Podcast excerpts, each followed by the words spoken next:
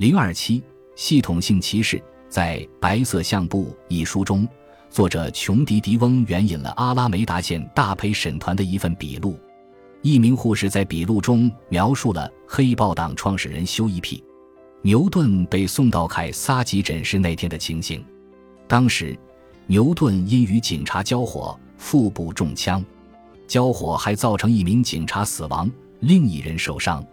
由于这次事件，牛顿成了政治烈士，被判故意杀人罪，处以二至十五年监禁。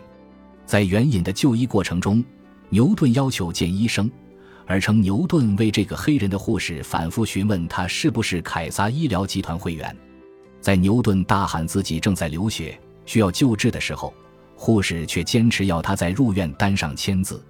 那一年是一九六七年，身为白人的迪迪翁给出了这段记录。以此说明文化的冲突。迪迪翁所说的文化，与其说是美国黑人和美国白人的文化，不如说是在迪迪翁看来是不是凯撒医疗集团会员的文化。当他发现牛顿确实是凯撒医疗集团会员时，迪迪翁觉得自己以往的理论被彻底粉碎。他以往的理论认为，在既定秩序面前，黑人从古至今一直是局外人。因为这个故事至少有一部分关乎医学，所以也许可以借用一个医学概念来做更好的阐释。在医学上，鉴别诊断是指对患者病情做出的一系列可能的解释。如果让迪迪翁对牛顿与凯撒医疗集团护士的这次经历做鉴别诊断，那么可能列出的项目有：认为官僚做法凌驾于人的尊严和好的医疗照护之上；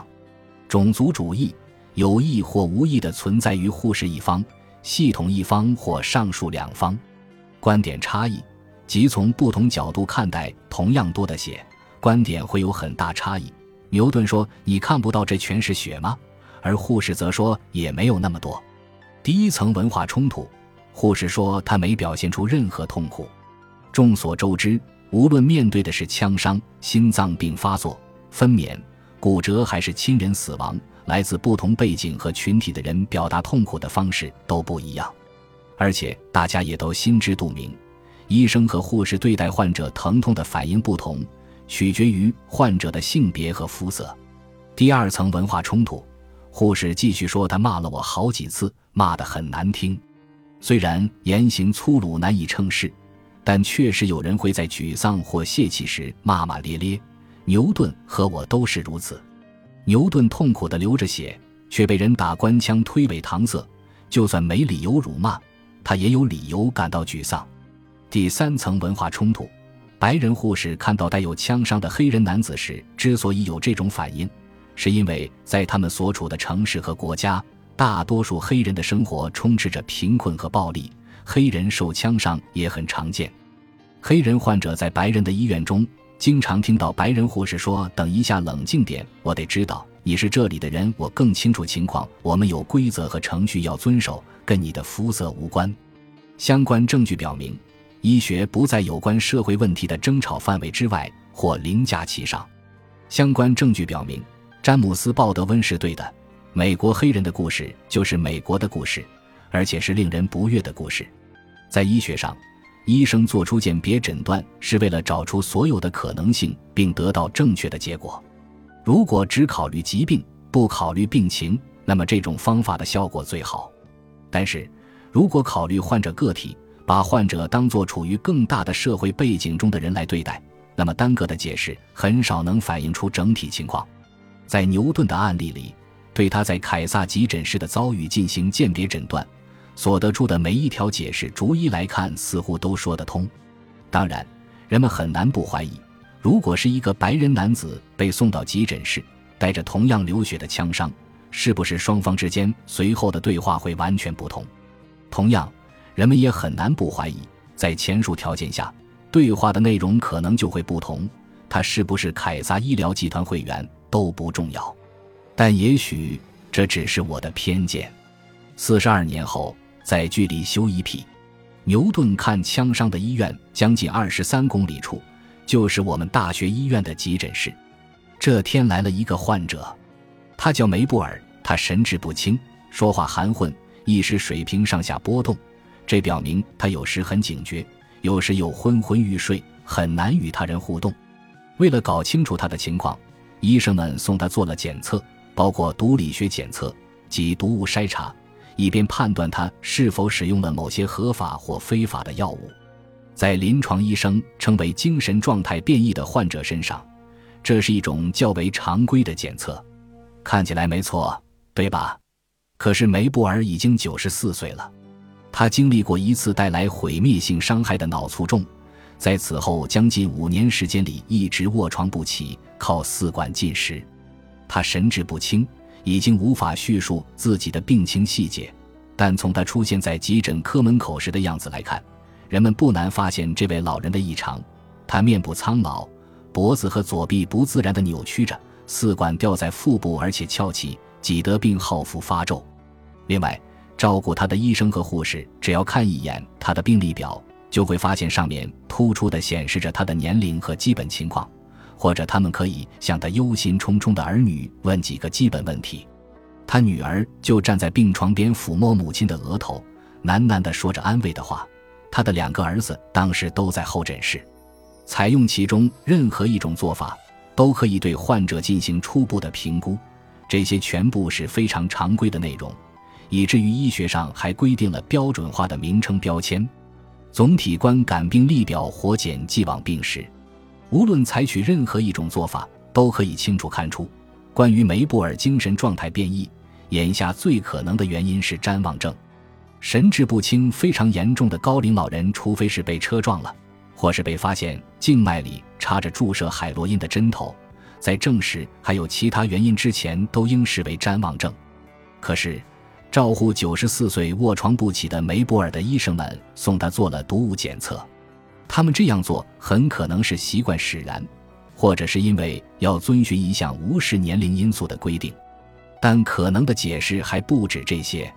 我知道这时是因为我有一个对照患者，他也是老年人，也很虚弱。在梅布尔去看急诊那个月，他也去了同一家急诊科。这个老年人是我父亲。他于七十五至八十五岁期间度过了他生命的最后十年。这十年间，在情况较好的时候，他每次进医院都会出现谵妄症。之所以进医院，是因为他得过一次心脏病，做过一次膝关节置换，一次心脏搭桥手术，得过肺炎，有过敏反应，出现膀胱感染，做过又一次矫形外科手术，还跌倒过两次。即便在这些情况下，招呼他的急诊科人员也没有送他做过一次毒物检测，药物滥用的情况在女性身上不如男性常见，而在高龄和居家不出的老人身上更少见，所以送我父亲去做毒物检测，比送梅布尔去要合理的多。但事实完全不是这么回事，哪怕他们的表现很相似，从医学角度来看，两人都年老体弱，诊断出的病情都是常常遗传。从社会层面来看，两人都有乐意给予帮助且受过教育的家庭成员陪伴，还有我作为他们的守护者。说实在的，除了年龄更大和残疾是负面风险因素，梅布尔与我父亲最大的差别就在于肤色。我父亲是白人，梅布尔是非裔美国人。治疗梅布尔的住院医生恐怕无法想象他的家是独栋住宅，装饰精美。家里堆满了几代人积累下来的家庭照片和宗教物品，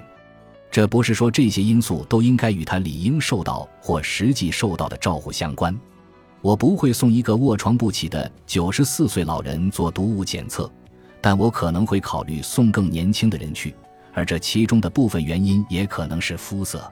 如果我这么做了，那么我会注意到我的偏见，把它从我的想法中摘出去。努力以开放的心态看待患者，这是一种进步。但医学上有关偏见的研究显示，这恐怕还远远不够。如果让像我这样的人来定义和管理美国的医疗卫生系统，甚或更糟。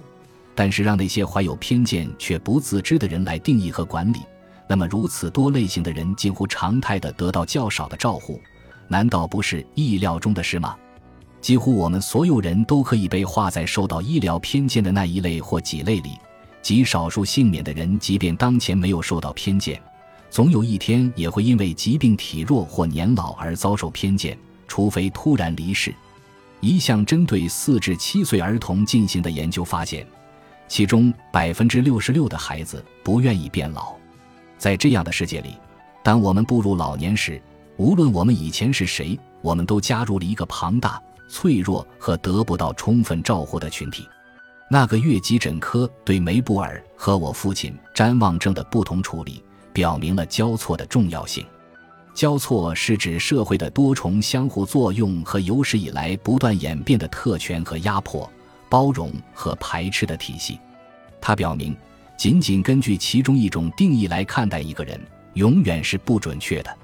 梅布尔不只是黑人，不只是女性，不只是老人，他三个都是，而且还是残疾人、异性恋、受过教育、信奉基督教、打扮得体。所有这些因素在人类经历中总是相互关联的，不仅在个体的一生之中，而且在一代又一代人的生命中起作用。方式有好有坏，取决于你是谁，在什么时期，在哪里生活。琼迪迪翁对修一匹，牛顿在凯撒急诊部的经历做出了一种解释，直到事实粉碎了他对于牛顿及其社会地位的固有认知，但是。如果迪迪翁的解释在某些方面仍然是正确的，只是正确的方式与他的预期不同呢？牛顿既是历史上的局外人，又是凯撒医疗集团会员，不是吗？如果鉴别诊断的其他可能的解释也都正确呢？事实上，如果迪迪翁的错误不在于使用了错误理论或假设，而在于相信任一种单一解释就足以诠释人类行为呢？连篇累牍地指出大多数形式的偏见，反而让每一种偏见失去了影响，最后可能反而弱化成无足轻重的噪声，这是有风险的。为此，我只列举一些我见过相关数据的偏见。从科学角度看有理有据，从道德角度看却令人沮丧。这些偏见包括种族主义、阶级歧视、性别歧视、年龄歧视、同性恋恐惧症、仇外心理，还有基于宗教。母语、教育水平、物质使用、住房状况、性别流动、医疗环境中的行为以及各种身体和精神上的诊断所产生的偏见，这些医学偏见导致照护服务变差、信任大打折扣、承受不必要的痛苦，甚至是高成本、本可避免的疾病和死亡。这不是说我们每一个人都抱有所有种类的偏见。也不是说我们无时无刻不会表现出其中一种或多种偏见，然而，就像所有的人一样，所有的专业医护人员至少在某些时刻会有这样或那样的偏见，有时是故意的，有时不是。如果两个年纪相同、仪容和阶级地位相同的患者出现完全一样的心脏病症状，他们一个是棕色皮肤，一个是白人。那么白人会更快获得拯救心脏和生命的治疗。如果是白人男性而不是白人女性的话，那么差距更明显。如果两名出现腹痛的女性患者最终发现是同一病因，那么相比于棕色皮肤的女患者，白人女患者会获得更多止痛药。如果这名白人女性的母语是英语，而深肤色女性不是，那么差距也更明显。同样令人感到不安的是。如果让心怀善意的医生自己来评价，比如我，那么即使我是出于好意，也常常进行自我教育，而且与来自不同背景的患者保持真实且真诚的联系，我也仍然可能由于偏见而对他们造成伤害。可能更加令人担忧的是，像美国国家卫生研究院，我所在的医疗中心，乃至那个被称为美国医学界的庞大体系，这些系统本身具有的预设。规范和价值观可能就反映出长期存在的不平等，进而危及这些机构想要服务的许多人。无数的例子表明，对于高龄老人存在一套不同的规范，这种规范基于通常的印象，而不是具体的结果。从实验室检测结果到干预阈值都是如此。在大多数情况下，我们无从得知这些不同的标准反映了特定的年龄差异。还是基于年龄的病理学研究不足，在接受医学培训时，我们接受的观念是，人到老年血压通常或自然会偏高。几年以后，业内对这个话题进行了研究，结果发现，如果老年人出现老年人常见的血压值，那么他们脑卒中的次数也会增多，就像在中青年身上一样。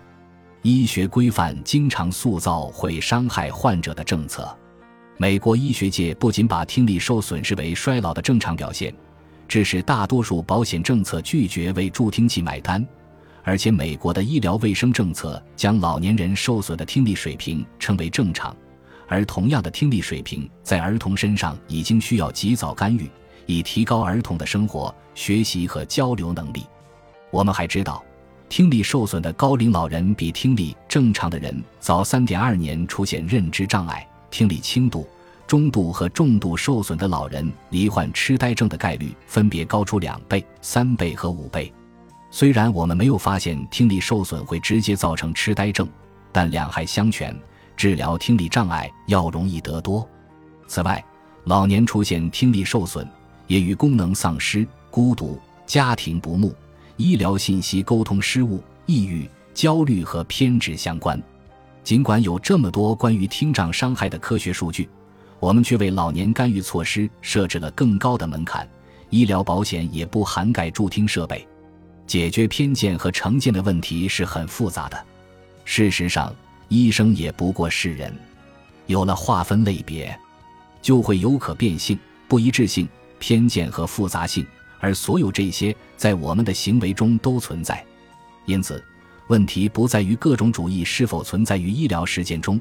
而在于他们如何表现出来，让患者付出了何种代价，以及如何能让医疗照护在医疗文化、医院、诊所和临床医生的复杂适应系统中变得更加公正。